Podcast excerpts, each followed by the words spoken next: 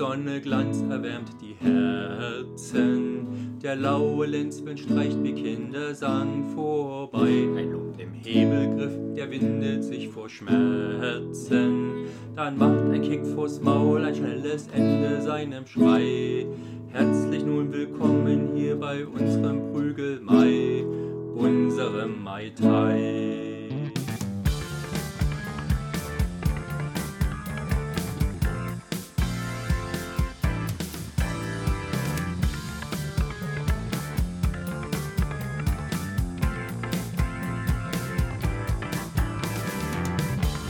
Hier ist das Nachtprogramm, der sozialethisch desorientierende Podcast über verpöntes Genre-Kino, verborgenen Videothekenramsch und andere verkannte Kostbarkeiten.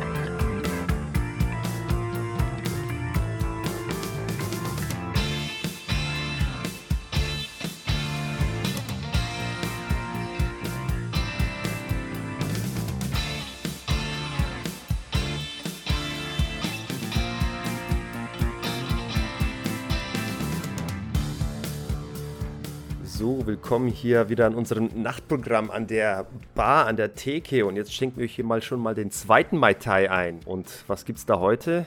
Grüß dich, lieber Martin. Hallo, Sergej. Hoffentlich war es, was dir besser runtergeht als. Oder dass, dass, dass jetzt hoffentlich beim zweiten Mal besser runtergeht, der Mai Tai, den dir beim ersten Mal noch so als ganz abscheuliches Gesöff diffamiert hast. Vermutlich klebrig oder und künstlich schmeckend. Ich glaube, das Problem war, dass der dieser erste Mai den ich hatte, der bestand zu irgendwie 99% aus Alkohol und dann eben noch so, so ein, ein Schuss, ein Tröpfchen Cola oder Rum oder was auch immer noch reingehört. Das war ja Mai. Also ich, Mai gehört rein. du meinst die die die Teilschnitte aus Kickboxer, die süße? Hieß die Mai? Die hieß Mai. Mhm. Das ist meine Mai Tai.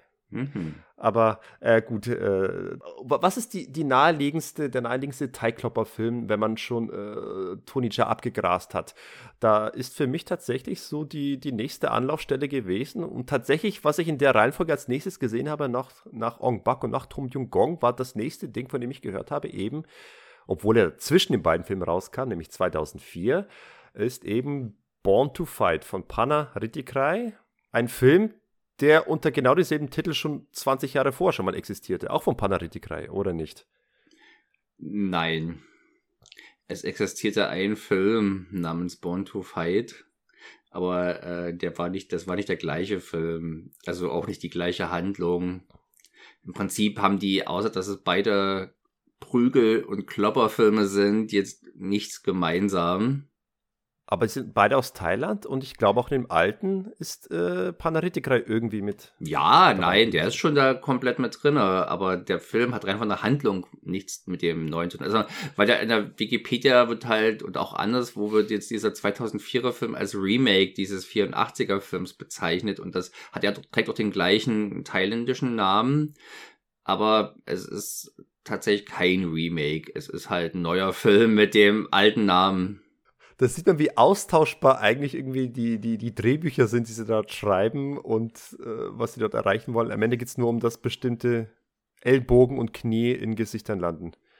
Ja, aber der, der, der, das, dieser 84er-Film ist halt so ein sehr ans Hongkong-Kino angelehnter Streifen mit so einer Triadengeschichte. Ich glaube, er spielt auch zum Teil in Hongkong und äh, mm. ist also ein anderer, ganz anderes Setting auch als dieses hier mit seinen ja eher ländlichen oder ja, nicht urbanen Setting zumindestens. Aber wie gesagt, es, der, der Regisseur war dort auch als Co-Regisseur anwesend. Da habe ich übrigens heute auch nochmal geguckt, weil im Abspann vom 2004er Born to Fight ist ja eine Widmung zu lesen an all die Stumpen, die gestorben sind während dieses.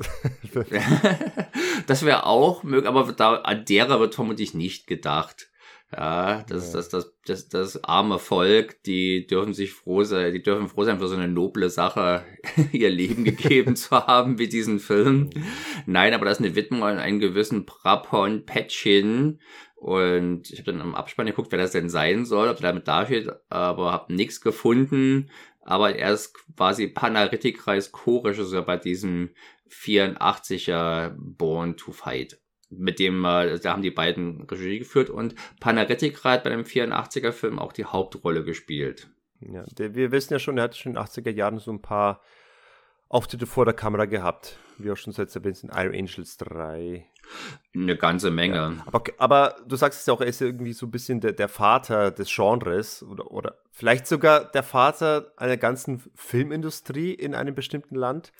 Nein, der Filmindustrie nun überhaupt nicht aber halt der Martial Arts Film Sparte, könnte man sagen. Der Martial Arts Film Industrie speziell. Das ist tatsächlich so ein bisschen wie Sonny Chiba in Japan. Ja, der hat halt auch äh, Anfang der 70er Jahre von der halt die Hongkong Filme geil und hat deswegen in Japan dann seine eigene Stuntschule, den Japan Action Club aufgemacht und hat da eben Leute ausgebildet, damit die eben an Hongkong-mäßigen Action-Szenen äh, teilnehmen konnten. Da gingen auch so Leute durch wie Hiroyuki Sanada, den du ja vielleicht kennst. Und, ähm, und ähnliches hat eben auch der Panaritic-Reihe in Thailand gemacht. Äh, da hab gerade den Namen der Muay Club oder St Thai Stunt Club oder so ähnlich. Es heißt sein oder hieß sein Verein. Und da ist zum Beispiel der Dan Chupong, der Hauptdarsteller des heutigen Filmes, auch Mitglied gewesen, vermutlich. Ich weiß nicht, ob es da der, da der Panaritik-Reihe seit 2014 tot ist, weiß ich nicht, ob diese Schule noch Bestand hat, weil es gibt ja kaum noch Filme, die deren Dienste in Anspruch nehmen äh, könnten oder wollten. Okay, jedenfalls Born to Fight, das ist jetzt dann ein Film, wo ich das wo ich den Eindruck hatte, jetzt wo Ong Bak eingeschlagen ist, äh, jetzt sprudelt es geradezu aus Thailand vor äh, Thai Klopper Film und der war so das das nächste Ding. Ich habe da vieles von dem Film im Vorfeld gelesen und es, es las sich schon sehr schmackhaft, sage ich mal. Sehr schmackhaft, okay. Nee, es, äh, da wurde auch wieder die, die, die Standarbeit in den Film wurde sehr groß gelobt und mit, mit großer Hochachtung und auch, aber auch mit ein bisschen Kritik an, an fast schon der, der Menschenverachtung, mit der die, die Standarbeit hier quasi vollführt was, wird. Also wieder dich vorher dazu belesen, bevor du ihn gesehen hast, oder was? Ich habe Reviews gelesen, vor, bevor ich den gelesen habe. Und dann natürlich auch von, von McLean und auch von Freeman aus unserem. Kann man also schlussfolgern, du bist nicht damals ins Kino gegangen für den Film. Nee, da habe ich auch nicht mitbekommen, dass der im Kino gelaufen ist. Das war so. auch wieder so ein typischer Film, der irgendwie äh, auf DVD dann existiert in den Videotheken. Der ähm, wieder mal am Sergei, am Sergei vorbeigegangen ist. Genau wie schon Tom Yum-Gung. Wie, wie so vieles im Leben. Darüber kann ich mir jetzt kein Urteil erlauben und möchte das auch nicht tun. Tatsächlich ist es noch einer von den Filmen, die ich damals sofort gekauft habe als Thailand-DVD ohne Untertitel, zumindest ohne für mich verständliche. Aber glücklicherweise, wurscht war. aber glücklicherweise ist es ja auch diese Art von Film, wo das, äh, sag mal, die ganz gut funktionieren, auch ohne Untertitel, auch ohne, dass man versteht, worum es en Detail geht. Ich muss zugeben, ich habe den heute zum ersten Mal mit deutscher Synchro gesehen und da gab es doch eine ganze Menge Szenen, wo ich mir eher gewünscht hätte, dass ich es nicht verstehen würde, was die hier für eine Scheiße labern. Oh ja. Oh ja, dann habe ich sogar ein paar Notizen gemacht. Da waren tatsächlich einige Schmankerl dabei, wo man, wo man zumindest den Eindruck bekommen hat, hier wollte man ein bisschen mehr Schrei schreiberisches Gold unterbringen als noch bei Ong Bak, wo da gar keine Ambitionen bestanden. Es ist aber schon eine ganz schöne Scheiß-Synchro. Gerade, also gar nicht von den Sprechern und so, aber halt, was die, was die, die, die Dialoge, das Dialogdrehbuch ist furchtbar. Ich kann es natürlich nicht, man kann es natürlich jetzt nicht vergleichen mit was die im Original gesagt habe. Ich weiß nicht, ob das so ein Fall ist, wo man tatsächlich die, die Texte komplett entfremdet hat. Nein. Ich glaube, es entspricht schon dem weitestgehenden, aber man hätte hier vielleicht doch äh, manchmal etwas gelenkigere Formulierungen wählen können, Sachen, die weniger künstlich klingen. Das ist auch, da kommt wieder der Vorwurf, das ist ja völlig von dem gleichen Label hier in Deutschland rausgekommen, nämlich EMS bzw. Äh, 3L oder 3L, die auch Tom Yum Gung dann rausgebracht haben und ich, wir hatten ja beim letzten, in der letzten Woche schon darüber diskutiert, wie abartig ich das finde, dass die halt in diesem Eröffnungsdialog von Tom Yum Gung halt diese Elefantenschutzkrieger mit diesem mm, vielsilbigen original thailändischen Namen, äh, thailändischen Namen äh, vorstellen und einführen, ohne dass du irgendeine Vorwarnung bekommst. Und auch hier hast du so ein, zwei Stellen, wo die halt plötzlich so äh, thailändische Eigenbegriffe nehmen, die einfach unpassend sind in so einem Drehbuch, das, weil man ja hier nicht mitarbeiten möchte eigentlich geistig. Das muss tatsächlich äh, süffig reingehen und, und wenn dann halt plötzlich ein längerer thailändischer Name kommt, bleibt man hängen. Also äh, hängst du dich jetzt bloß an den, an den Namen auf ja. oder an dem Eigennamen. Der, und der, der, der Eigenname steht ja aber für was. Man könnte also quasi auch das äh, benutzen im Drehbuch, wofür es steht, was dann aber halt verständlich ist. Sag mal halt die Elefanten, sag mal halt die Elefantenkrieger oder die Elefantengarde hätte man die nennen können und nicht halt den Begriff, den man da gewählt hat oder der da halt im thailändischen, in der thailändischen Version verwendet wurde. Und das ist halt hier auch so, man hat dann, man hat eben bei klassischen Eastern, das mh, kennt man ja, dass die teilweise recht hochwertige Synchros hatten und dann natürlich auch mhm. eine Freiheit sich genommen haben bei der Übersetzung, manchmal vielleicht ein bisschen zu viel des Guten betrieben, aber dann, man hat natürlich eben auch versucht, dass es möglichst leicht zugänglich ist und nicht plötzlich solche Hürden oder sowas da haben, die eigentlich ein gewisses Verständnis für die kulturellen Eigenheiten voraussetzen, damit man die nicht als störend empfindet. Also ich würde mal sagen, wenn du mal bei Wer wird Millionär sitzt und dann nach dem thailändischen Begriff für Elefantenkrieger gefragt wird, wirst du sehr froh sein, den Film so gesehen zu haben. Blöderweise habe ich es ja schon längst schon vergessen. Ich wollte es mir eigentlich aber, merken. Ich auch, ich habe auch zwischendurch jetzt nochmal reingeguckt, aber hab's, äh, um das nochmal aufzufrischen, habe es aber trotzdem schon wieder vergessen. Schande über mich. Die guten Leute sahen sich da einen gewissen Bildungsauftrag, dachten sich, wenn die Leute schon Klopperfilme sehen wollen, kann man doch nebenbei noch so ein bisschen für ein paar Wissensbrocken zuwerfen, weil so einen reinen äh, esoterischen Film über, über die Kultur und um das spirituelle Wesen eines kleinen, äh, verschlafenen thailändischen Dörfchens würdest du dir eh nicht angucken. Also, wenn dann schon, jubeln sie das eben unter in so einem Klopperfilm und das ist doch eigentlich ein hehres Ansinnen.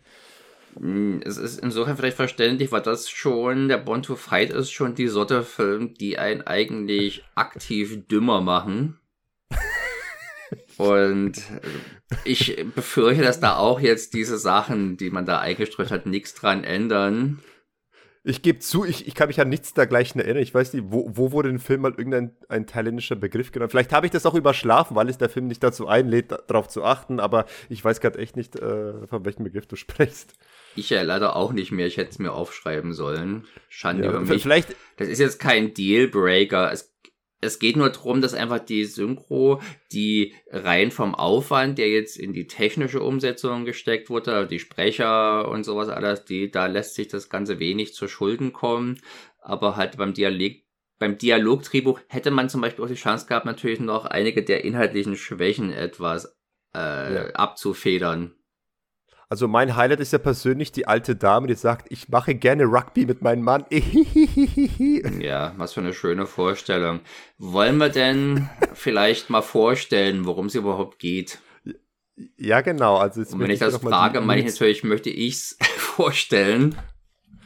Genau, lege es uns da breite aus. Ich setze mich jetzt hier schön hin, trinke jetzt mein Mai Tai und lehne mich nach hinten und lausche diesen wundervollen, spannenden Worten, die uns jetzt. Das Dumme ist, ich habe schon leichte Probleme, den Namen des Haupthelden auszusprechen. Ich kann mich im Film nicht entsinnen, dass der mal irgendwann genannt wird. Ja, ich. Wurde das irgendwie Dio ausgesprochen oder so? Es war geschrieben wird D-E-A-W.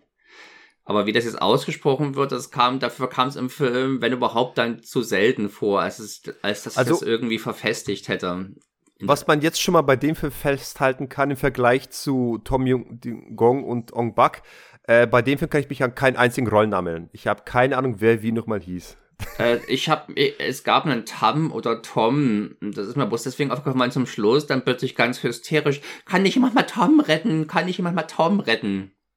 Ich glaube, Tom war der blöde Arschloch, der eigentlich hätte durchaus schon eher sterben dürfen, aber es dann doch bis zum Schluss ausgehalten hat. So, aber du musst jetzt erstmal Tom ein bisschen äh, in Kontext setzen. Worum geht's denn? Äh, der wird hier nicht mit berücksichtigt. Dafür ist er zu unwichtig. Also, wir hatten es schon dann. gesagt, aber nochmal ganz kurz zur Übersicht. Born to Fight aus dem Jahre 2004 von Panaritik-Reihe.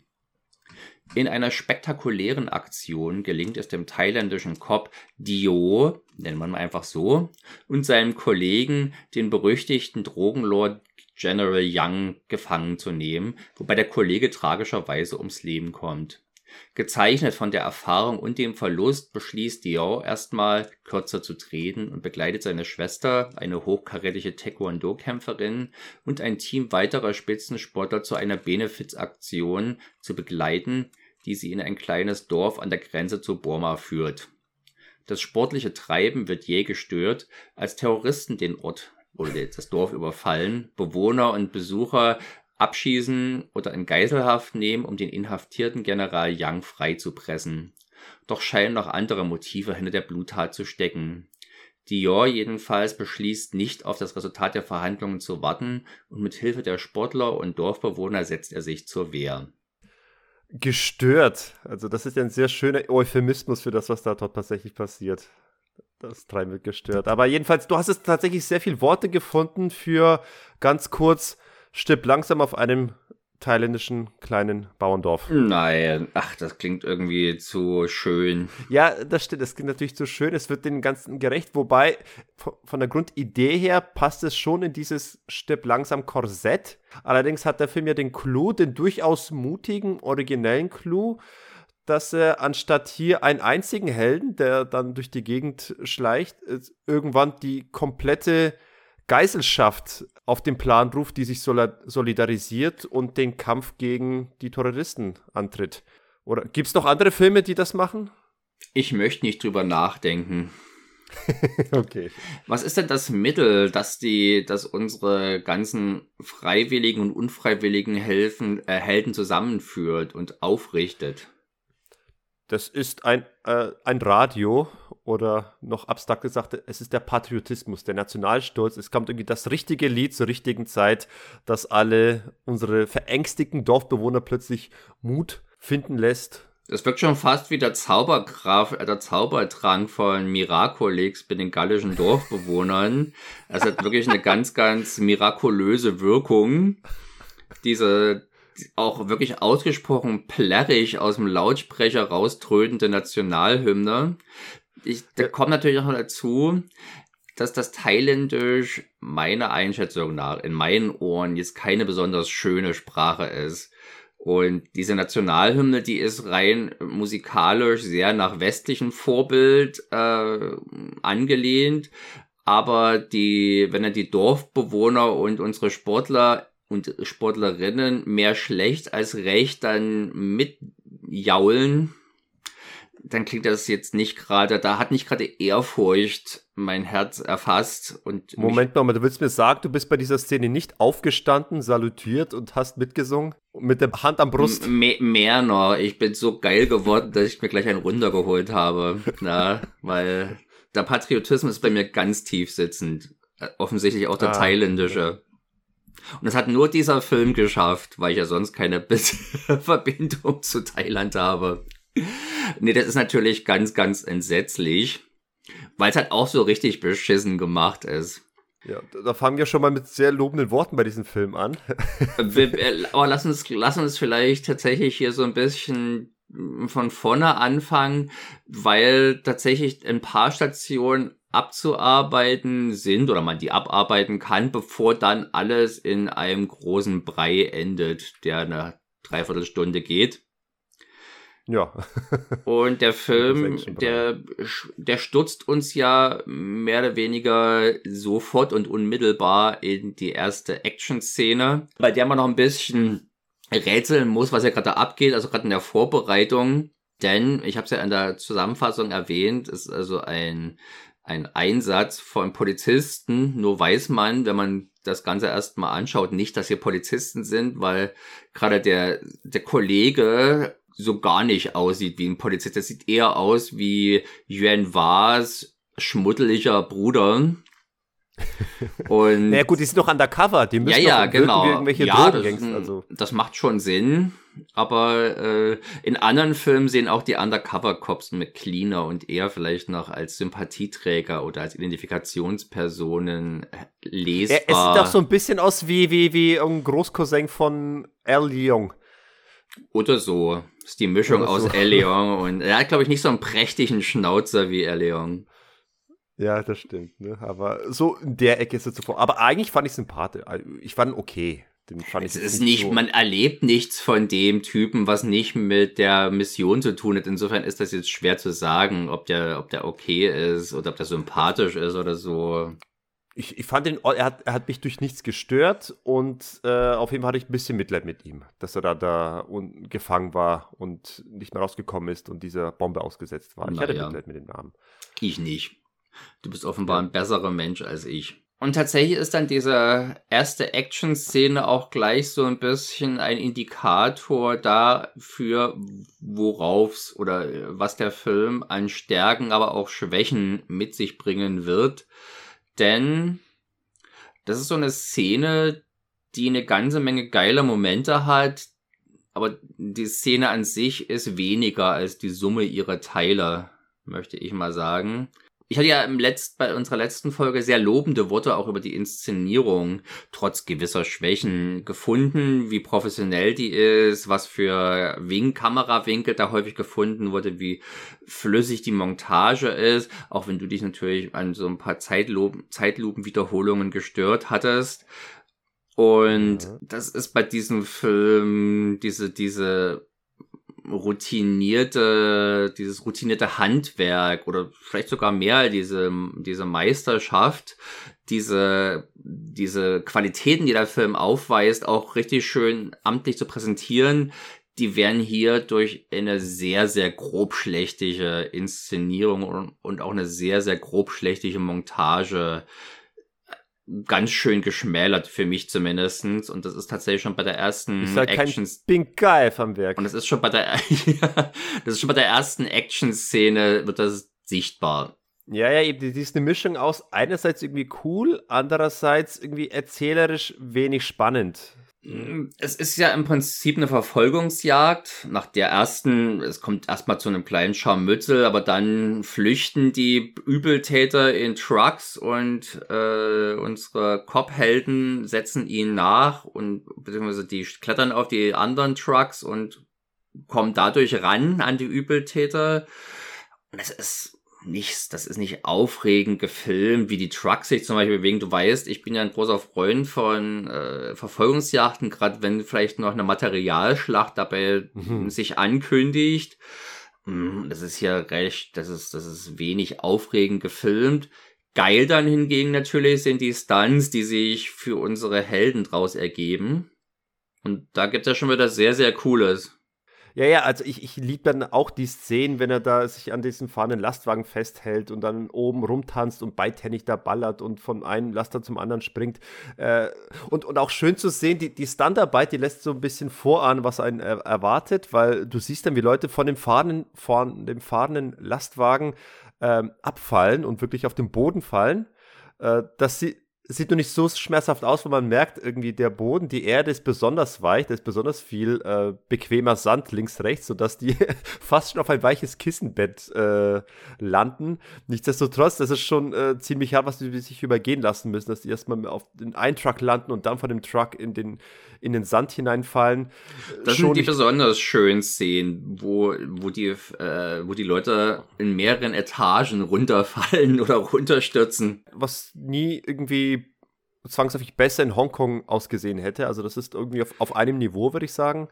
Ja, aber in den besten oder in den guten Hongkong-Filmen wird halt eine deutlich bessere Gesamtszene draus entwickelt. Ja, das durchaus. Aber dann gibt es noch diese eine Szene, die besonders äh, dich, dich äh, fragen lässt, wie das verdammt nochmal gemacht wurde, nämlich wahrscheinlich einfach genauso, wonach es aussieht. Offenbar ist da ein Stunt mit mehr Glück als Planung gerade so davon gekommen, nicht, dass sein Kopf nicht unter die Räder von diesem Lastwagen landet. Ja, das war schon ein bisschen übel, oder? Ja, ja, das ist, glaube ich, eine der Szene, über die die meisten Leute sprechen, wenn es um diesen Film geht. Man sieht natürlich in den Credits, wie diese Szene geprobt wurde, indem eben da Kissen platziert wurden, wo die beide Lastwagen links, rechts vorbeifahren und auch beide links, rechts äh, irgendwelche Holzbretter hatten, die, die die untere Seite an den Reifen verdeckt haben, damit eben ein Stuntman nicht in die Gefahr kommt, da unter die Räder zu kommen. Offenbar wurde das geübt, aber am Ende sieht man trotzdem, wie er in der echten Szene im Film haarscharf mit seinem Kopf an diesen fahrenden Reifen da vorbeirollt und puh. Ich denke mal, es gab hier schon ein nicht zu ignorierendes Verletzungs-, wenn nicht schlimmeres Risiko. Und es, wir hatten es beim letzten Mal schon gesagt, dass es natürlich ein bisschen was anderes ist, wenn ein Jackie Chan da es sich selber zumutet, beispielsweise. Du hattest ja zum, du hattest ja beispielsweise bei äh, Twin Dragons eine Szene, wo halt auch im Prinzip was direkt neben ihm runterkommt, war dieses Auto in dieser, in dieser, äh, in diesem Kampf in der ja, Autowerkstatt. Ja, es sieht einfach sehr viel kontrollierter aus, das Ganze. Ja, tatsächlich, ich, ich traue den Thais auch nicht, dass die hier die Sicherheit wirklich so ganz oben anstellen. Äh. Das sieht halt auch, wenn man die abspannen sieht, sieht das teilweise schon wirklich verdammt derb aus. Und, hm. Naja, sie tun es für unser Vergnügen, ne? Für unser Vergnügen. Vielleicht für konnte dieser eine Stuntman dann eben an diesen einen Abend seine Familie ernähren, was am Tag danach ist, wer weiß. Ja, dann haben wir also da, dann entwickelt sich dann halt irgendwelche Szenen, die dazu führen, dass, dass die Sportlergruppe um Diors Schwester dann halt in die Provinz reisen. In ja. ein Dorf, was irgendwie mitten im Wald liegt, von allen guten Geistern verlassen. Und ja, dann wird's richtig schlimm. Tatsächlich, ja, dann, dann kommt eine alte Dame, die sagt, dass sie mit, dem, mit, dem, mit ihrem Ehemann früher gerne gemeinsam Rugby gemacht hat, wenn du verstehst, was ich meine. Meinen Sie da vielleicht mit Honka Honka? Snoo Snoo. Boingo Boingo. Es, tatsächlich ist das aber nicht das Schlimmste. Das, das Schlimmste war, also, es war für mich, fast eine Erlösung, als die Terroristen in das Treiben einbrechen, war dann zumindest diese unsäglichen Kulturdarbietungen vorbei waren. Wenn dann sich diese Gruppe trifft, die, die jungen Thai-Boxer, was ja schon schön ist, aber leider sieht man sie nicht beim Thai-Boxen, sondern stattdessen äh, diese Zeremonie, was wir häufig beim Thai-Boxen kommen, dass die halt vorher so dastehen und irgendwie kommt, nennen wir es mal euphemistisch, Mucke zu der sie dann so tänzerische Bewegungen machen. Ja. Das ist so ein abartiges Gedudel. Und die haben da alle so verzückte Gesichter dazu. Boah.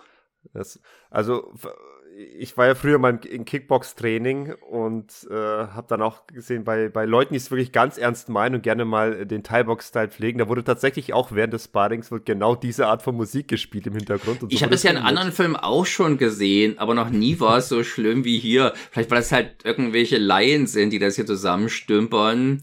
Es ist schon ein bisschen ein Schmerz im Ohr. Ja. Ich versuche mal äh, für dich einen professionellen äh, Teigklopper-Musik-Interpreten zu finden, der die Klarinette besonders gut beherrscht und vielleicht wirst du noch bekehrt. Auf alle Fälle gibt es aber auch viel dummes Gelaber und es dauert zu lang und dann lernen wir auch noch die unfreundlichen Gesellen im Dorf äh, kennen, die also über ihre Land über ihre Landpomeranzen wachen eifersüchtige Assis, die sich dann anlegen mit den Gästen. Immerhin dann gleich vom Dorfältesten, der ist der Papa von dem schlimmsten dieser, dieser Wüstlinge, dann auch gleich eine Reformante bekommen. Und nachdem sie diesen Schock so richtig verdauen können, bricht dann das Unheil hinein über das Dorf. Bevor wir zu diesem Unheil kommen, äh, zu diesen eifersüchtigen Dorfbullis, nenne ich sie mal, der, Haupt, der, der Häuptling von den dreien, der, der Boss. Der Häuptling. Das ist, glaube ich, Tam. Ja, äh, Tup steht ja hier bei mir. Echt? Tup. Tup. Na, jedenfalls, äh, hast du zu dem irgendwas zu sagen? Kannst du den einordnen, den Darsteller? Nein. Ich, ich kenne ihn bloß deswegen, weil der halt zum Schluss dann so eifrig gesucht wird, weil die holde Maid, an die er sich da auf ganz unangenehme Art und Weise rangemacht hat, hängt wo offenbar doch an dem und zetert dann zum Schluss halt übelst rum, weil der gerade nicht, weil der nicht da ist, obwohl dort so viele gestorben sind, dass ich eigentlich an ihrer Stelle erstmal davon ausgegangen ist, dass er über ein, dass er das Zeitliche gesegnet hat. Nun, gern, dann, dann lass ich dir, dir, mal was hier anhören, lass ich dir mal was erzählen. Der Typ ist nicht ganz uninteressant, äh, denn zum einen, er hat schon öfters mal in, in thailändischen Filmen mitgemacht, unter anderem ein etwas jüngerer Film, A Prayer Before Dawn falls du den kennst. Da war auch in dem Thai-Gefängnis der, der, der, der Thai-Box-Trainer und hatte eine schöne Szene gehabt, wo wie ein Wahnsinniger mehrfach äh, Low-Kicks gegen einen, einen Pratzen verteilt hat und danach in derselben Szene ganz ruhig und genüsslich eine Zigarette schön rauchte. Ähm, aber darum geht es mir gar nicht um den Film. Das der, der Hauptgrund, weshalb man ihn vielleicht kennen könnte, was an dem interessant ist, ähm, weil es gibt die, die, die Reality-TV-Serie mit Van Damme, Van Damme gegen den Rest der Welt. Das ist, glaube ich, eine elf-episodige Serie, die sich eben um das reale Leben von Van Damme und das Leben mit seiner Familie dreht. Das, die ist so um 2011 rum erschienen, vielleicht 2010 herum. Und was diese, diese Serie erzählt unter anderem einen fiktiven Subplot um Van Damme, der es noch einmal wissen möchte und gerne nochmal sich beweisen möchte in einem echten Thai-Box-Kampf. Und äh, die, die ganze Serie baut darauf auf, dass er trainiert, trainiert und wirklich äh, unbedingt diesen Kampf gewinnen möchte. Und sein Gegner ist niemand anderer als der, also im echten Leben amtierende Muay Thai-Champion eben Sumrak Kamsing, das ist genau der Darsteller hier aus diesem Film, der die Schnitte anmachen wollte, aber Prügel äh, eine. Aber da kämpft er hier ganz, da kämpft er, er hier fast gar nicht. Nee, er, er, kämpft hier nicht, aber er ist im realen Leben ein Muay Thai äh, Meister und. Äh, das ist nicht mehr Verschwendung, deswegen habe ich jetzt habe ich auch nicht nachgeguckt, weil der Typ jetzt nicht interessant war. Ja. Nee, er ist, er ist genau der, wo zumindest in der Serie nach gegen den Van Damme kämpfen sollte. Und der war irgendwie 2012 angesetzt, dieser Kampf. Dieser Kampf hat nie stattgefunden. Da wurde immer herumgedruckt. Es gab sehr, sehr, sehr, sehr viele Pressekonferenzen, wo auch Van Damme und auch dieser gute Herr Kamsing zugegen waren und äh, eben über den vermeintlichen Kampf gesprochen haben. Es gab Szenen von Kamsing, der Boxsäcke bearbeitet hat und dann Van Damme irgendwie herausgefordert hat und auch diese, diese Kehl-Durchschnitte-Symbolik äh, gezeigt hat. Ich, von wegen, er würde Van Damme fertig machen im, im Ring. Und unter uns, ganz, er hätte es natürlich gemacht, weil anders als Van Damme hat Kamsing wirklich Vollkontakterfahrung und ist auch deutlich jünger. Von daher war es klar, dass Van Damme diesen Kampf verlieren würde. Aber ich glaube, im Rückblicken betrachtet war das, glaube ich, nichts mehr als einfach nur eine PR-Gag und es war nie wirklich ernsthaft angedacht, dass das stattfindet. So, und dann grätscht mal hier ganz kurz der Zukunfts-CRG ein, denn das möchte ich jetzt so nicht ganz stehen lassen. Zumindest habe ich jetzt aus dem Stegreif ein paar kleine Unsauberkeiten von mir gegeben. Ich habe jetzt ganz unbedarft mit Worten wie hier Meister um mich geworfen. Äh, tatsächlich ist Kamsing jetzt einer der hauptsächlich vor allem seine Erfolge in Sportfestspielen hatte, wie den Asian Games, äh, Southeast Asia Games und nicht zuletzt auch den Olympischen Spielen. Dort hatte überall mal äh, Gold, die Goldmedaille abgestaubt. Und das aber wohlgemerkt im Amateurboxen. Im Boxen war das. Und parallel war er eben auch als Thai-Boxer tätig und hat dann auch sehr, sehr viel äh, viele Kämpfe kompetitiv bestritten. Äh, jedoch war der jetzt zumindest, las ich das jetzt nicht so in der Wikipedia-Liste, ein, ein wirklich großer, nennenswerter Titelkampf. Also ähm, insofern möchte ich jetzt nicht von einem großen Champion sprechen? Fragezeichen. Das, das ist irgendwie nicht so ganz herausfindbar. Nichtsdestotrotz ein Mann, der jahrelang aktiv war und es ordentlich drauf hatte. Seinen letzten richtigen Kampf hat er 2008 und danach nochmal zurückgekommen 2012 für diverse Benefizkämpfe, wo es eher um Schaukämpfe ging. Und da macht es jetzt wiederum auch deutlich mehr Sinn, dass, dass er eben auch als Gegner gewählt wurde für eben einen wie Van Damme. Und das ist eben ein Kampf, der ja nie stattgefunden hat. Und wenn man sich ein bisschen im Nachhinein schlau machen möchte über diesen, über diese, diese Fehde, über diesen angedachten Kampf, dann stößt man größtenteils wirklich nur auf, auf Internet- und Forenbeiträge von vor über zehn Jahren, also richtig antik. Äh, einige wenige etwas jüngere äh, Postings gibt's, aber da ist nie etwas wirklich Konkretes oder nie etwas, was wirklich irgendwie Klarheit gibt oder einen letzten Schlussstrich durch das Ganze zieht, sondern äh, also es bleibt immer noch die Spekulation, war das wirklich nur ein Gag, das Ganze, oder hat Van Damme wirklich das Ganze bloß äh, äh, auslaufen lassen und, und still und heimlich unter, unter den Teppich kehren lassen? Man weiß es nicht. Es irgendwie interessiert es auch keinen, außer mich, der die ganze Zeit danach googelt und nichts Vernünftiges findet. Äh, nun denn, ansonsten ein paar kleine interessante Randnotizen noch. Äh, wie gesagt, er hatte noch ein paar mehr Filmauftritte gehabt. A Pray Before Dawn habe ich schon erwähnt und vielleicht noch nicht uninteressant. 2006 auch ähm, tätig ähm, vor der Kamera gewesen in Fearless mit Jet Li von Ronnie Yu. Jedoch äh, wundert euch nicht, falls ihr euch nicht an ihn erinnern könnt, denn die internationale Fassung, die wir alle gesehen haben, äh, dort wurde er herausgeschnitten und er ist eigentlich nur vorhanden in einer speziell für, wer hätte es gedacht, thailändischen Fassung. Dort ist ein äh, Kampf mit ihm zu sehen. Nun denn, ansonsten, er hat sich auch 2006 mal als Sänger versucht und ja, das soll es jetzt mal an den nötigsten Infos gewesen sein zu dem Mann. Sonst wird der Martin langsam äh, sauer. Aber äh, zumindest muss man doch festhalten, dass Somluk Kamsing immer noch den mit Abstand größten Wikipedia-Artikel hat von allen Beteiligten hier im Film. Und deswegen denke ich mal, ist es mal, war es das doch mal wert, den Mann hier besonders in den Fokus zu rücken. Und jetzt soll es hier weitergehen.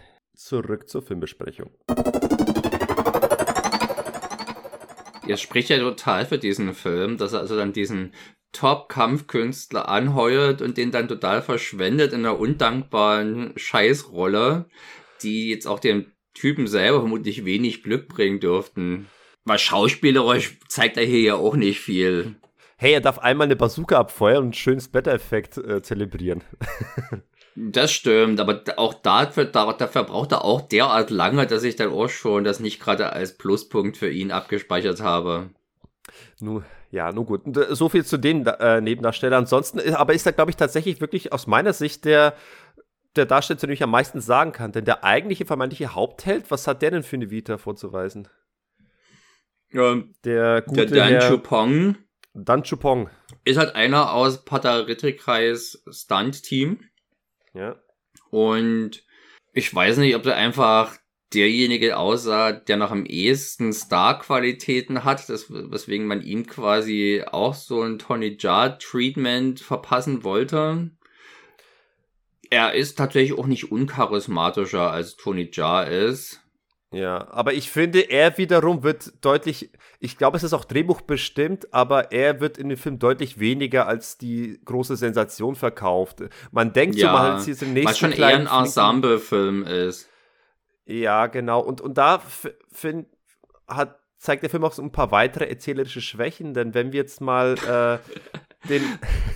Der, das ist, also der Film ist eine einzige erzählerische Schwäche, aber gut, go on. Aber ja, zähl mir doch mal ein paar Sachen auf, die da halt besonders auffallen. Wenn, wenn du schon so einen Film hast, der dieses äh, Stück langsam Korsett sich anzieht, dann finde ich es ein bisschen ähm, seltsam, oder da hat man zumindest nicht die einige wenigen der minimalistischsten, der notwendigsten, essentiellsten Tugenden eines Stück langsam Setups beherzigt, nämlich den Held zu zeigen, wer sich so ein bisschen in der Situation erstmal einfindet. Also wenn du auch zweitklassige ähm, Step langsam Rip-Offs anguckst, du hast immer zumindest eine Szene, wo, du, wo der Hauptheld sieht, dass gerade etwas passiert, das irgendwie äh, nicht geplant ist. Er sieht dann, Moment mal, hier sind Terroristen, was ist hier los, was, was geht hier ab? Du siehst dann, wie er sich davon stiehlt, wie er sich einen Überblick verschafft und dann langsam versucht äh, zu realisieren, äh, in was für eine Situation er sich befindet und versucht so langsam seine Schritte zu vollführen. Hier in Born to Fight,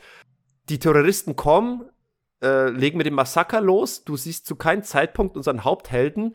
Und das erste Mal, wenn du ihn wieder siehst, nachdem eben die Terroristen einmarschiert worden sind, siehst du ihn sofort, wie er irgendwo aus der Ecke kommt und, äh, und Soldaten platt macht. Nein, nein. Erstmal versteckt er sich hinter irgend so einem Bambusding mit dem Tupp nämlich zusammen, der dann erstmal der Hand vor den Mund hält, damit er nicht bei dem to ob des Todes seines Vaters einen lauten Schmerzensschrei ausstößt.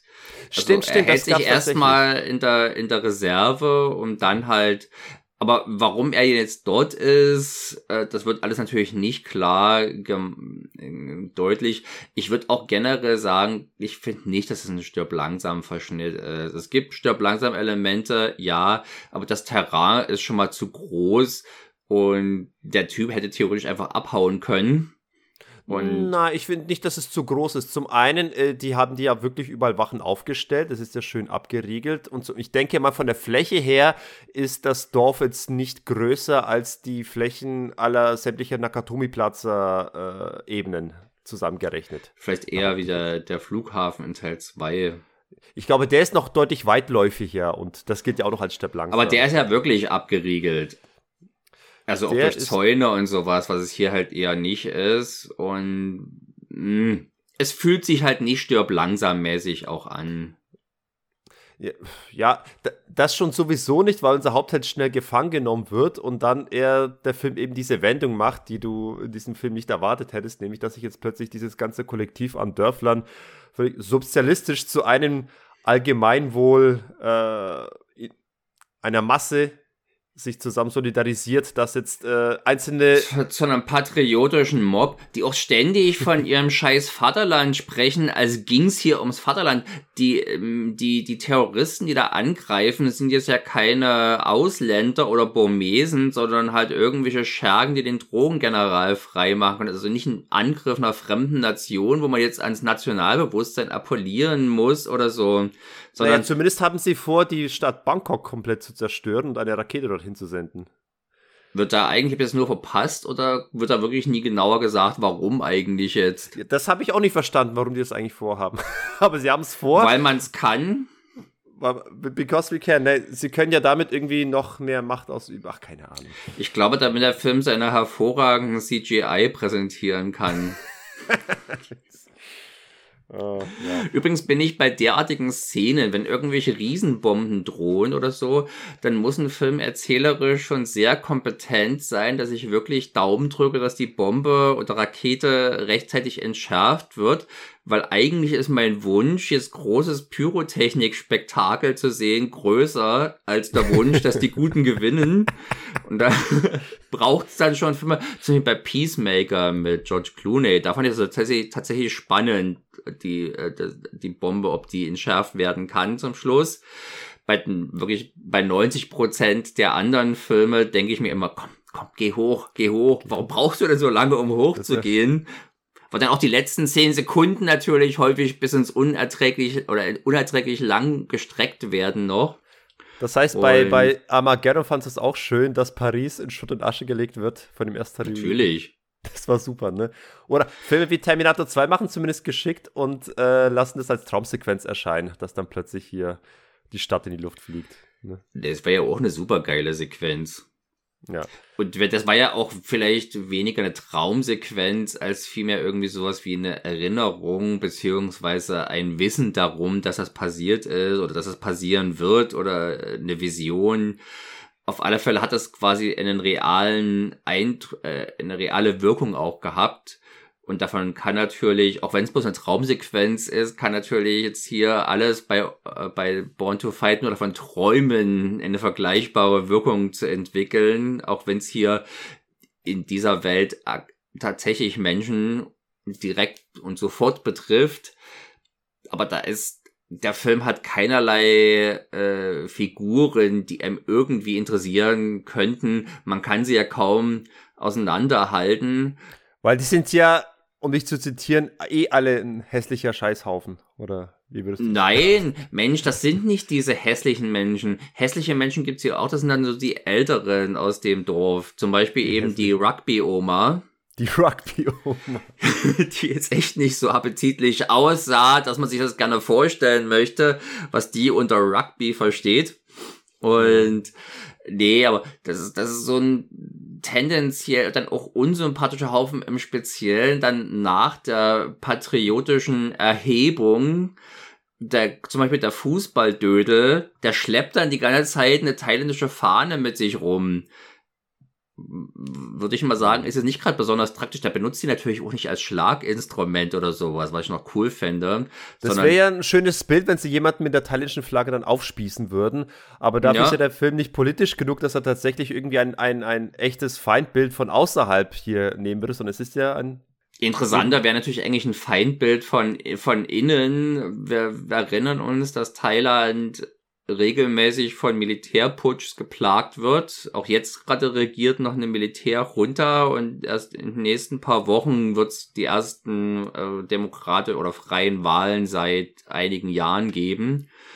Und dementsprechend ist vermutlich auch ein, ein, eine, eine Geschichte, die da vielleicht e echte oder plausible Umstände hm, darstellt, die geht vermutlich nicht. Also natürlich könnte man sich einfach vorstellen, dass das Militär putscht und dementsprechend auch zu dieses Dorf vielleicht besetzt, weil da vielleicht irgendwas Wichtiges ist und dass ja die Dorfbewohner gegen zur Wehr setzen. Aber das wäre halt nicht denkbar in Thailand sowas zu machen, aufgrund eben dieser. Ganz blöd gefragt, weil ich es gerade nicht besser weiß. Die haben noch einen König in Thailand. Mhm. Das ist aber keine, das ist aber eine, das ist aber eine parlamentarische Demokratie eigentlich. Das hat ein bisschen wie bei England. Ja, nee, aber es ist derselbe König schon seit Jahrzehnten. Nein. Oder wie, wie oft ist da jetzt dann Wechsel? Hat da hat es, ich überlege gerade vielleicht seit fünf Jahren, ich habe manchmal so ein bisschen das Gefühl verloren, aber es kommt mir noch nicht so lange vor, dass da, da dass der jüngere König jetzt regiert, der also großteils in Bayern rumhängt. Ach so. Du hast, du, du hast vielleicht, du hast vielleicht mit dem schon mal einen Mai Tai getrunken. Ja, wahrscheinlich hier ein Paulaner, Franziskaner Paulaner. nee, ich kann mich nur gerade an ein Doku erinnern über Thailand, wo es hieß, dass da gerade das Bargeld besonders äh, fein geschützt wird. Also da, da wirst du niemals einen zerknitterten ähm, Bargeldschein sehen. Einfach schlicht und ergreifend wegen, aus Respekt des Königs gegenüber, weil eben der der König auch auf den Geldschein drauf ist und er so heilig gesprochen wird und so geehrt wird, dass, dass es eine Frevel und eine Frechheit wäre, einen Geldschein zu falten. Ja, aber es ist ein erzwungener Respekt. Du hast halt wirklich drastische Gesetze gegen Majestätsbeleidigung. Ja, ja, eben, eben. Also wer irgendwie gegen eine Statue spuckt, der darf, glaube ich, mit der Todesstrafe rechnen oder so ein Zeug. Und eben entsprechend hat es auch die Auswirkung, dass eben auch, das war so ein Symptom, dass, dass Bargeldscheine immer besonders immer glatt gebügelt erscheinen, weil eben dieser Respekt. Ja, und du hast ja hier auch diese Szene, das quasi zweite Erweckung unseres Helden, nach der ersten, also die zweite patriotische Erweckung, wenn er also da niederliegt und dann hat er ein Geldstück, wo jetzt auch, auch das Antlitz des Königs drauf, drauf prangt und auch das gibt ihm wieder Kraft, dass er sich mannhaft emporrichten kann. Es ist echt lächerlich. Aber das ist schon ein Film, der irgendwie der, der seiner eigenen parlamentarischen Monarchie gegenüber sehr treu und loyal verpflichtet sich sieht. Mm. Also über einen König wird hier, glaube ich, nie gesprochen. Das ist ein eher ein sehr nationalistischer Film. Ja, gut. Oder ein sehr patriotischer Film. Dadurch, dass es hier keine fremde Macht gibt, hast du zumindest jetzt keinen Aspekt, wo sich jetzt äh, hier, wo hier irgendwie die Thailänder über irgendeine andere Volksgruppe gestellt werden. Auf der anderen Seite macht es aber natürlich diese ganzen, diesen ganzen patriotischen Mummscheins nur noch wirkungsloser und peinlicher, weil es halt es geht um nichts. Man fragt sich, warum zum Henker salutieren die hier und werfen sich so in der Brust, wenn es doch gar nichts irgendwie ne, ein Kampf gegen eine fremde Macht ist oder so. Ja, Moment, Moment, Moment einmal. Am Ende des Tages geht es doch um ihr eigenes Überleben. Also ich, insofern kann ich das Ganze schon verstehen. Ich meine, am ja, Ende des Tages. Aber bei Stopp langsam haben die Leute doch auch nicht äh, im Nakatomi Tower US-Fahren äh, geschwenkt und USA Number One gebrüllt. Ja, die sind ja nicht so, so dermaßen äh, ihrem Land verpflichtet wie eben die Thailänder, oder? Äh, ich, ich, ich, würde mal sagen, das Ding ist, die, die Leute in Nakatomi Plaza, die haben ja alle die Hoffnung, dass sie da halt rauskommen, wenn sie einfach nur still die, die Füße stillhalten. Aber hier äh, in diesem Dorf, ich nenne es einfach mal Nong Pradu, weil ich weiß nicht, wie es wirklich heißt. Dort ist ja offenbar die, die Kunde. Nong Pradu Teil 2. Dort ist ja die Kunde durchdrungen, dass offenbar sie verloren sind, dass die, dass die alle äh, dem, dem Tode geweiht sind und die jetzt nur noch hier ein bisschen warm gehalten würden. Das heißt, entweder wir sterben später oder wir sterben jetzt zumindest beim Kampf, im Versuch zu überleben. Sergej, ich weiß, dass in dir natürlich sehr patriotische Gefühle schwelen und wenn du, äh, wenn dir quasi klar würde, dass bald hier alles um dich drumherum untergeht, mit dir selber, würdest du natürlich anfangen, den, der sowjetische Nationalhymne zu singen, ja. um deinem Patriotismus Ausdruck zu verleihen. Aber die usbekische Nationalhymne würde ich dann singen. Das ist doch Usbekistan oder Teil der Sowjetunion. Danke, dass du mir das erklärst. Gern geschehen. Okay, weiter im Text. So, und nein, also das, das ist was, was mich weder für die Leute dort einnimmt, noch für den Film. Ich bin nicht ganz so empfindlich, wenn es um Patriotismus geht wie du, aber es muss halt irgendwie cool gemacht sein und das hier ist nur peinlich. An dieser Stelle zitiere ich mal ganz gerne Oscar Wilde. Patriotismus ist die Tugend der Boshaften. Und äh, das, denke ich, kann man eigentlich äh, unkommentiert immer so stehen lassen, meiner Meinung nach. so. Aber nichtsdestotrotz, ähm, in, in dem Fall sehe ich vielmehr einfach einen Überlebenswillen als Nationalstolz äh, in dieser Geschichte. Mensch, wenn, das, wenn man überleben will, warum müssen die dann, warum müssen die dann sich so, äh, warum müssen die dann immer irgendwelche symbolträchtigen Posen machen? Warum muss man dann die thailändische Fahne mitschleppen?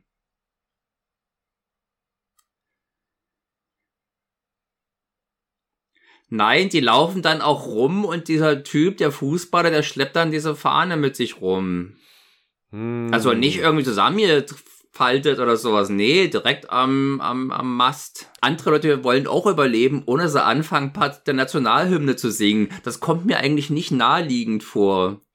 Nee, da hast du völlig recht. Das ist ein bisschen so aus, aus, der, aus dem Nichts gegriffen, obwohl ich, es mir persönlich jetzt nicht so aufgefallen ist. Erst jetzt, wo du es erzählst, äh, stimmt, das ist eigentlich ziemlicher Quatsch. Und bei den anderen Thai-Kloppern ist das doch auch nicht dabei. Also es ist auch nicht so, als wenn jeder Thailänder irgendwie von einem glühenden Patriotismus beseelt wäre auch Ong Bak hat eine leichte Thai-patriotische äh, patriotische Stimmung, aber das hält sich in Grenzen und ist in dem Rahmen des Genres durchaus normal. Naja, aber hier ist es halt wirklich, hier zwingt man im Prinzip diesen Patriotismus, diesen super plakativen, super dumm präsentierten Plakat, äh, Patriotismus in diesem Film, der das nun eigentlich wirklich nie, eigentlich nie hergibt.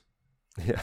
Ja, ich sehe es so, wahrscheinlich, die haben einfach kein, ich glaube, die wissen einfach nicht, was sie für einen Gegner vor sich haben. Äh, Wenn es nach denen ginge, ist es wahrscheinlich sogar ein Fremdlicher von außerhalb, der aus welchen Gründen auch immer äh, Wird ja nicht genauer definiert. Man kann davon ausgehen, Thailand grenzt ja, oder die in der Grenze zwischen Thailand, äh, Burma und Laos ist ja das goldene Dreieck, wo, wenn ich gängigen Filmen glauben darf, äh, dort halt diverse Drogenbarone ihr Domizil haben. So ja zum Beispiel auch hier dieser General in Police Story 3. Ja. Und äh, dass die, die führen da, glaube ich, so selbstherrlich ihre eigenen Regime. Deswegen könnten die natürlich, und, und es scheint hier, dass das eben auch hier der Fall wäre. Diese Terroristen, die sehen aus wie linke oder wie kommunistische Guerillas, haben so putzige rote Halstücher dann versuchst du doch einfach so vorzustellen, dieses kleine Dorf ist halt so äh, eingeschränkt in, in ihrem eigenen Dasein, sodass für sie der, ihr eigenes Dorf der komplette Kosmos oder der, das komplette Thailand darstellt. und alle, die von außerhalb kommen, sind eben Feinde aus dem Ausland. Und ja, das kann er, aber wenn man so drauf ist, ist auch, dann hat man eine Dorfhymne. Und ja, keine Nationalhymne, die ja doch für was Größeres steht, als man ja, selber. Aber das Dorf ist doch die Nation. Jetzt aber gut. lass uns mal aufhören, über diese scheiß Geschichte zu sprechen. Die ist meiner Meinung nach noch mal eine Runde beschissener als die von Ong Bak und äh, Tom Yum Gung, obwohl das vom Szenario eigentlich eher was wäre, womit ich mich identifizieren kann. Halt so dieses Dschungel-Action-Setting äh, finde ich im Prinzip erstmal besser als die Jagd nach einem Butterkopf. Aber es ist ja, halt echt super inkompetent erzählt. Und mit haufenweise es Scheiße angereichert, die das Ganze aber nochmal ordentlich schlechter ja. macht. Also ich fand es erzählerisch ist nicht wirklich sehr viel schlimmer. Also ich fand es auf demselben Niveau, wenn dann. Ich habe mich dann mehr an den, an der, diese Widerspenstigkeit in der Tonalität gestört, weil zum einen im Gegensatz zu Ong Bak und Tom Jung Gong, die ja für mich eher, sind verhältnismäßig eher leichtfüßige Filme.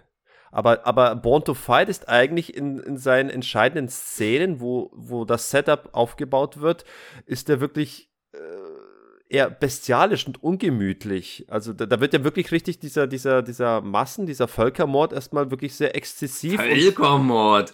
Mann, das ist ein Dorf. Und das wird auch nicht aus Gründen, da, da will man keine Volksgruppe vernichten, sondern man möchte den General freikriegen.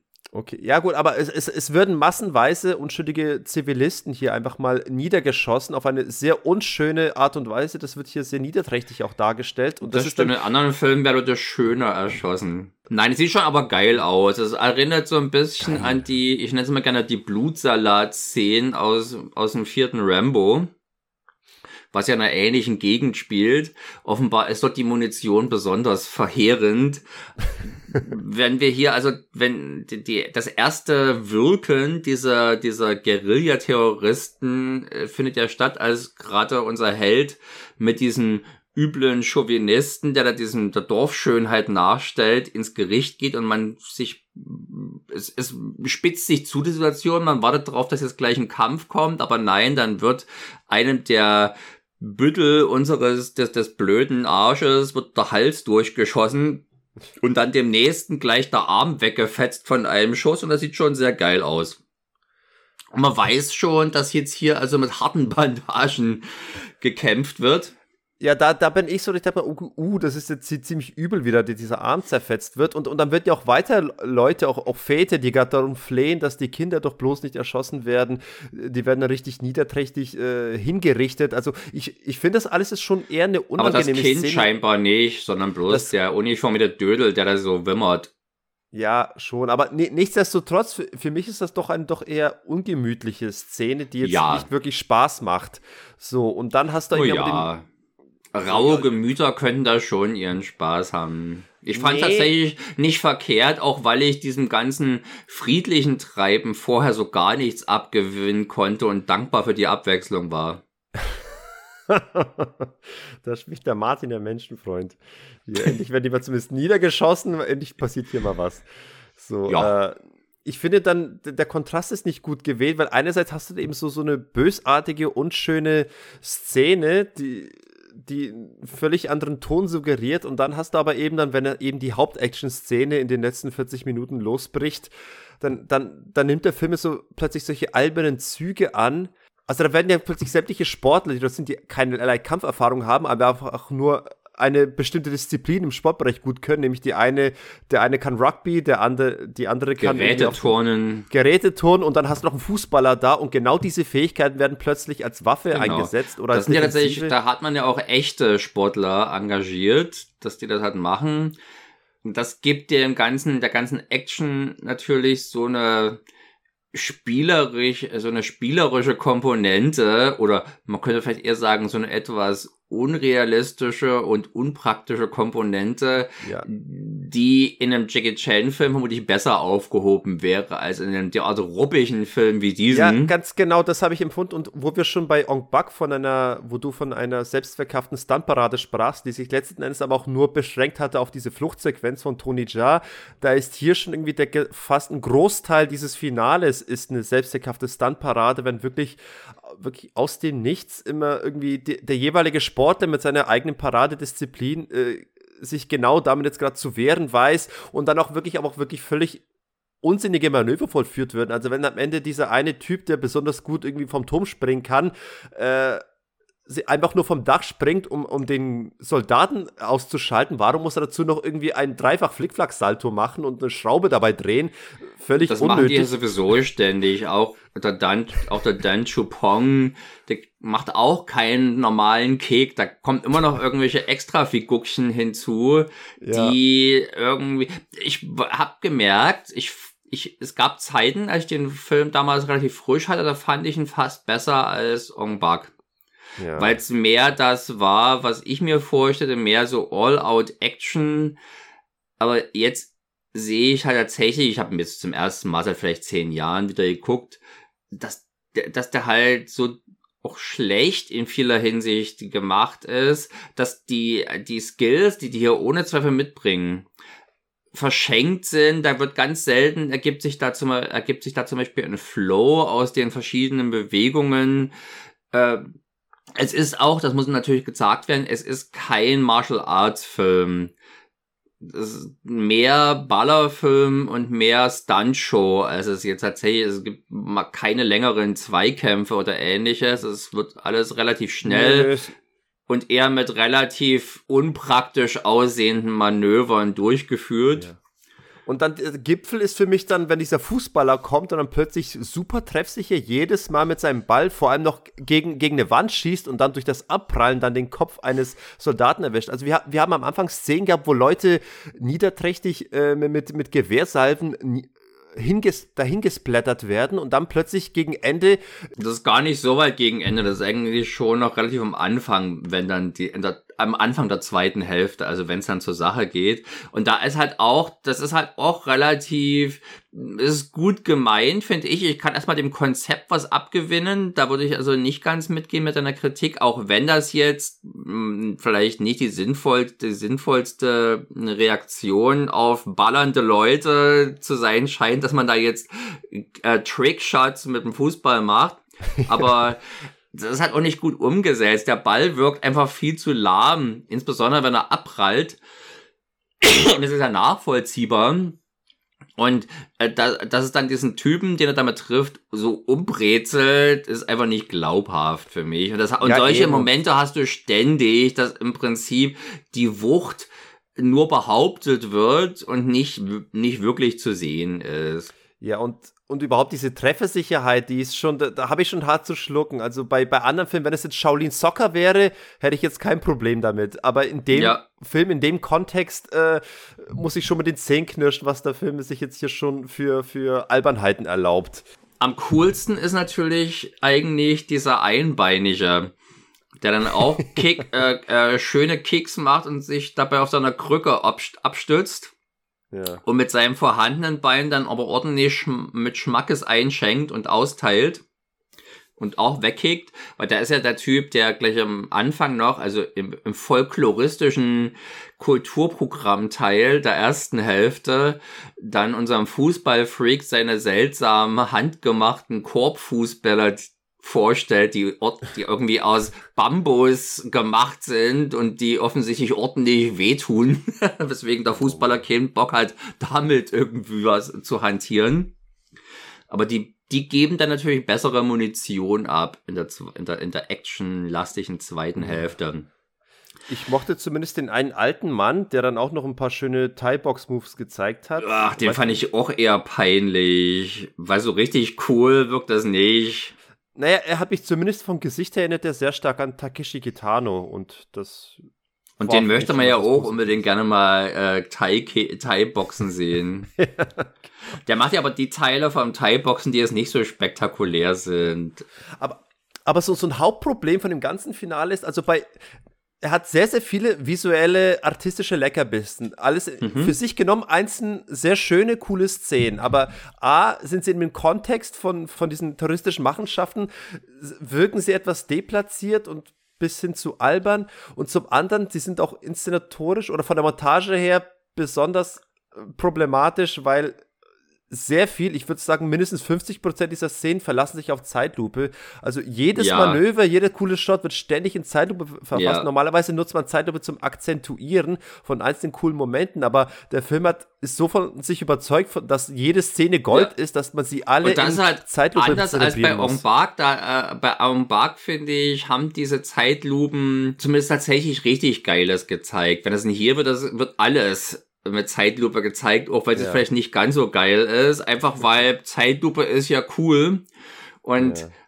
Äh, insbesondere wenn denen halt eher die etwas obskureren Verteidigungsmöglichkeiten oder äh, Sachen aufgefahren werden, und das halt in diesen pathetischen Zeitlupen gezeigt wird, dann denkt man sich, oh, uch, mein Gott, also da wollen die hier wirklich, erhoffen die sich ja wirklich irgendwie einen Sieg. Das ist ja ungefähr so, als wenn die Rote Armee in Deutschland einfährt und irgendwie das, die, die Stadt findet sich zusammen und sagt, komm, lass uns unsere Karnevalstruppe rausschicken, Funken mal riechen nach vorne, ja, du kannst schon mal die erste, die erste Reihe vom Gegner ausschalten. Und du mit dem Dudelsack, du machst dann die zweite Reihe klar. Also, das, das wirkt einfach sehr unpassend. Wir müssen feststellen, der Film dauert geht knapp 96 Minuten und davon hast mhm. ja vor allem ist ja neben den 5 Minuten äh, Credits, wo halt auch viel von den äh, hinter der Kamera Stunt-Arbeiten gezeigt werden, ja. ist ja nachdem die Action vorbei ist, wenn irgendwie der, der die letzte Gefahr gebannt wurde, geht der Film nochmal 5 bis 10 Minuten lang und zeigt uns nochmal das Dorf, wie es rumsingt und äh, sich nochmal aufsammelt. Alles Dinge, die du eigentlich nicht mehr sehen willst und nicht interessant sind. Jeder Hongkong-Film endet immer, sobald ja, der letzte Böse und da hast du das noch kritisiert wurde. bei Hong, bei manchen dieser Horrorfilme, die wirklich beim letzten Kick sofort kommt die End so ungefähr. Und gerade eingedenk solcher Sachen wie hier, wo das dann nach ewig Zeug präsentiert wird. Fünf Minuten, denkt man, ist es nicht so viel, aber die können sich hier in diesem Film fühlen die sich verdammt lang an, wenn du dieses, diese, diese Pein siehst. Die, ich diese, bin tatsächlich diese, eingeschlafen dann. Der Frieden danach ist schmerzhafter als das ganze blutige Gemetzel davor. für, für die, fürs Publikum zumindest, ja. Ne, ich wollte darauf hinaus, du hast da schon mal irgendwie fünf bis sieben Minuten, die schon unnötig sind. Und wenn du noch diese ganze Zeitlupe hernimmst, die hier verwendet wurde, äh, in dem ganzen Finale, hättest du den Film, glaube ich, locker noch mal um 15 Minuten kürzer haben können. Das sind ja. knackigen 80 Minuten Der Film lässt das Luc Besson-Treatment vermissen. Ja, stimmt, da hat er gefehlt. Oder wer immer Tom Yum-Gung äh, neu montiert hat, und da 20 Minuten überflüssigen Füllmaterials rausgehauen hat, der hätte hier auch seine wahre Freude gehabt, der hätte hier bestimmt auch 20, 25 Minuten straffen können. Gerade in der ersten Hälfte, aber auch später eine neue Montage hätte aus den gleichen Szenen vermutlich auch nochmal deutlich mehr hm, Wucht, deutlich mehr Wirkung zaubern können. Ich habe mich natürlich jetzt gefragt, wieso das war tatsächlich ein Film, der mir bis zum letzten Angucken, und da habe ich ihn bestimmt dreimal gesehen schon oder sowas, ziemlich gut gefallen hat. Nicht wirklich als guter Film, aber als eben Action-Gülle. Warum er mir jetzt nicht gefallen hat, vielleicht habe ich den noch nie vormittags nüchtern gesehen. Das mag einer der Gründe sein. Wenn man den vielleicht zur Mehrt guckt und sich ein paar Biere hinter der Binde gießt, macht er bestimmt viel mehr Spaß. Ja, ja, ja je weniger man Aufmerksamkeit hat, die man an diese Handlung verschwenden kann, äh, umso besser ist es für den fürs Filmvergnügen, denke ich mal. Und es war es, ich war überrascht, wie wenig ich jetzt Freude dran hatte, weil ich habe den ja schon in der Intention jetzt hier noch einen weiteren positiven Tipp geben zu können äh, gewählt, dass wir den besprechen. Aber der ist schon eine deutlich andere Liga als Ong Bak und Tom Jung-gun.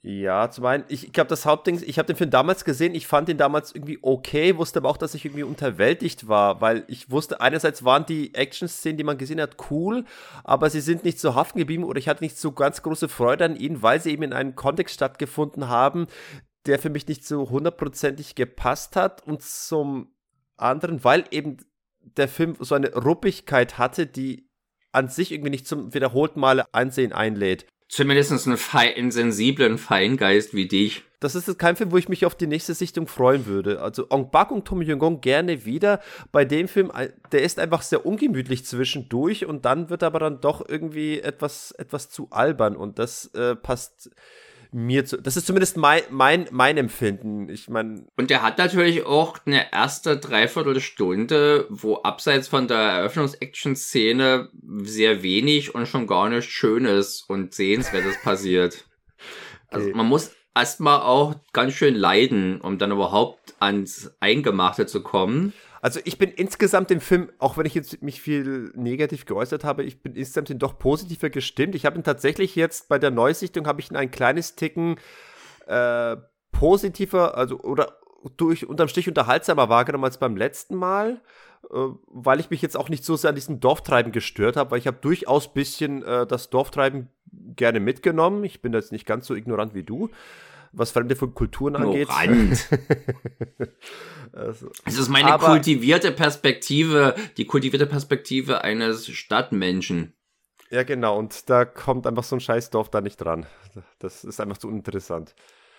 Aber es, es, sind halt auch wirklich ganz schöne Bämpel. Das sind halt genau, das ist halt genau so, eine, so ein Volk wie dieses zeternde Dorfpark in Ong Bak.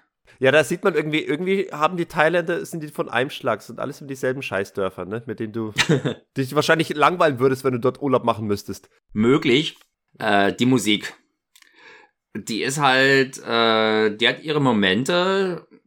Hm, gerade bei den bedrohlichen Szenen kommt irgendwie so hm, überhalb der Drumspur so bedrohlich klingende Töne und Klänge aber ab dem Zeitpunkt in der zweiten Hälfte, wenn dann die Action einsetzt, hast du derart permanent gefühlt endlos den gleichen Drum Loop wieder und wieder schon leicht variiert, aber trotzdem hast du das Gefühl, dass es alles eine nicht enden wollende Szene ist, die der ganzen, die natürlich einfach Dynamik rausnehmen, was alles auf einer Ebene stattfindet und nicht irgendwie anschwillt oder sich intensiviert oder auch mal kurz einem Luft zum Atmen oder eine Atempause gibt oder so. Nein, du wirst permanent wird das hier durchgeprügelt auf extremst unsubtile Art und Weise. Nee, das ist ja kein Avenging Force, was das angeht. Das ist schon. der Maßstab, an dem Actionfilm-Scores gemessen werden, meinst du? Ganz, ganz genau. Und über die, die, die Nationalhymne haben wir uns ja schon unterhalten. Ich glaube, sonst gibt es da jetzt soundtrack-technisch nichts mehr zu sagen. Ich hätte es höchstens noch gefragt, äh, eine für dich besonders beeindruckende Stuntszene und eine für dich besonders dumme Szene. Hast du da was? Eine meiner Lieblings-Stunt-Szenen ist die, was äh, der der flüchtet da der Dan Chupong, glaube ich, ist das mit ist das ein Motorrad oder sowas? Was er dann halt äh, so einem äh, äh Jeep oder Truck direkt in die Windschutzscheibe reinfährt. Und die muss ein Truck sein, weil es ja ein Dach dann gibt, hinten von der Ladefläche. Mhm. Und er selber wird natürlich von der Trägheit nach oben geschleudert, geschleudert und landet dann erst auf dem Dach des LKWs oder hinten auf der Plan des LKWs und purzelt dann auch noch weiter runter, sehr gelenkig wohlgemerkt, also fällt nicht wie so ein nasser Sack, sondern elegant und mhm. beherrscht kriegt er das hin das sieht wirklich sehr geil aus. Und solche Szenen gibt es durchaus mehrere. Ähm, das sind auf alle Fälle schöne Einzelmomente, für die es alleine den doch lohnt, den Film zu gucken, denke ich mal, wenn man dergleichen ja. Sachen zu schätzen weiß. Ja.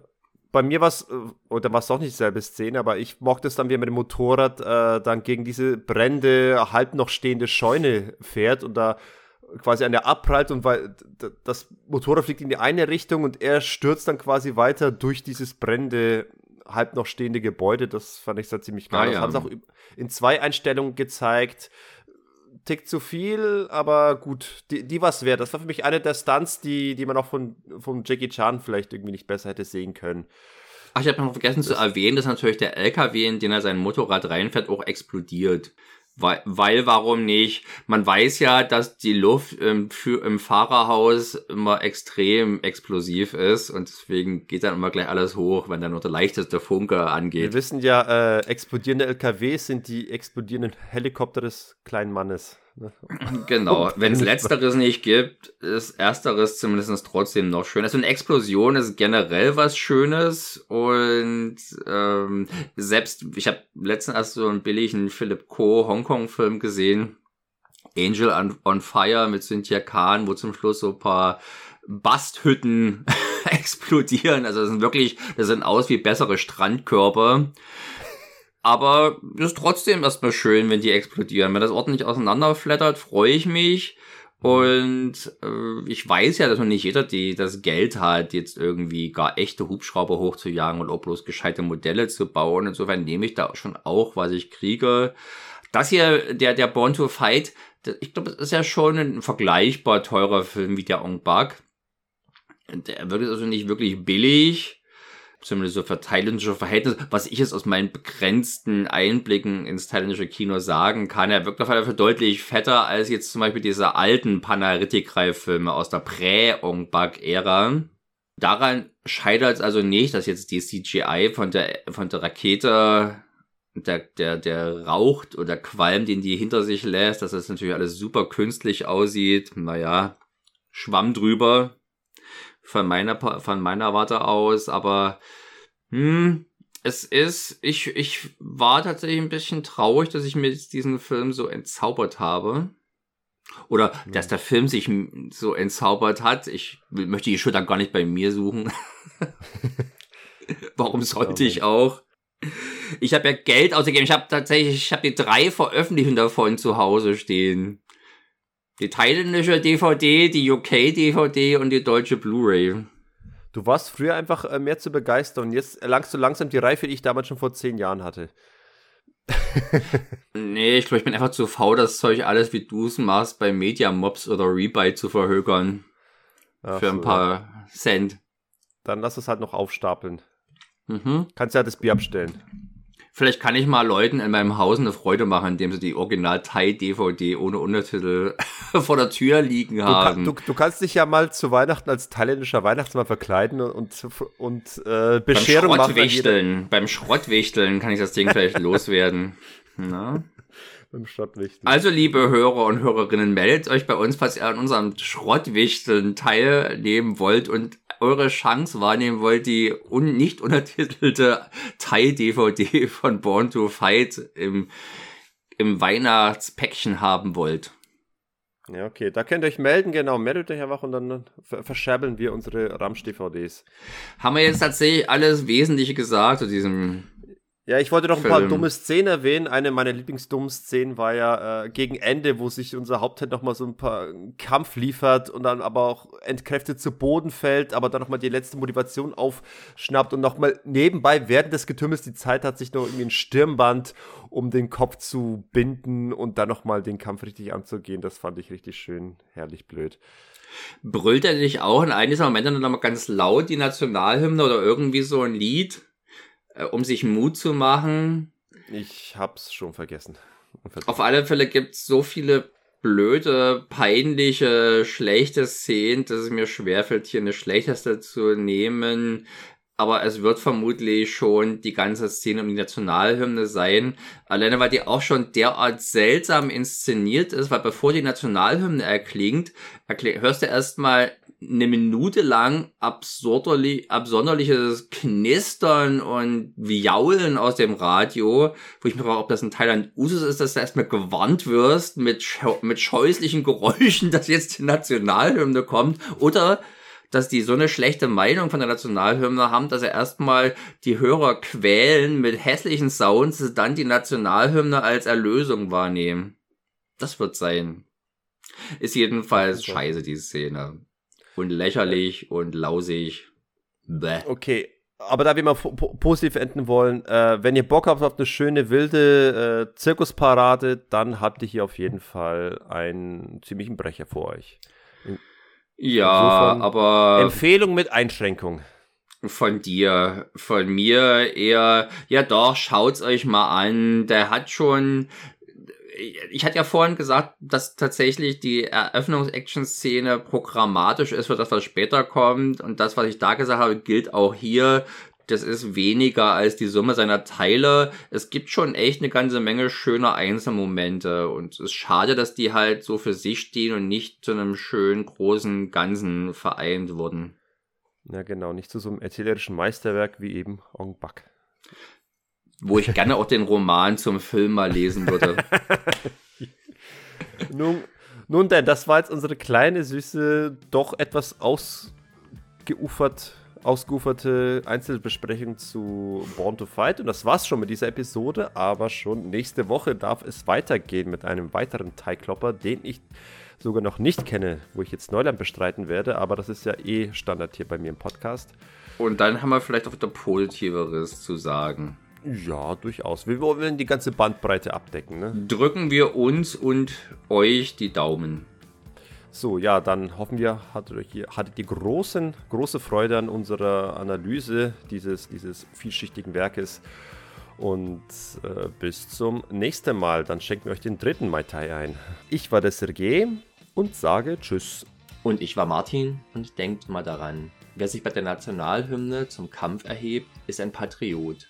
Wer dann beim Kampf aber immer die Nationalflagge mit sich rumschleppt, ist ein Patriotiot.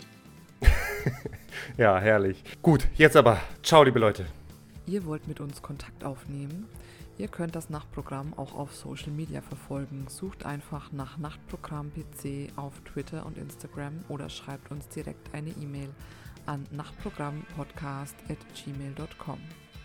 Darüber hinaus könnt ihr Sergei und Martin unter ihren alter Egos Sergey und Kami im Forum von actionfreunde.de antreffen und Sergei auch auf Letterbox folgen.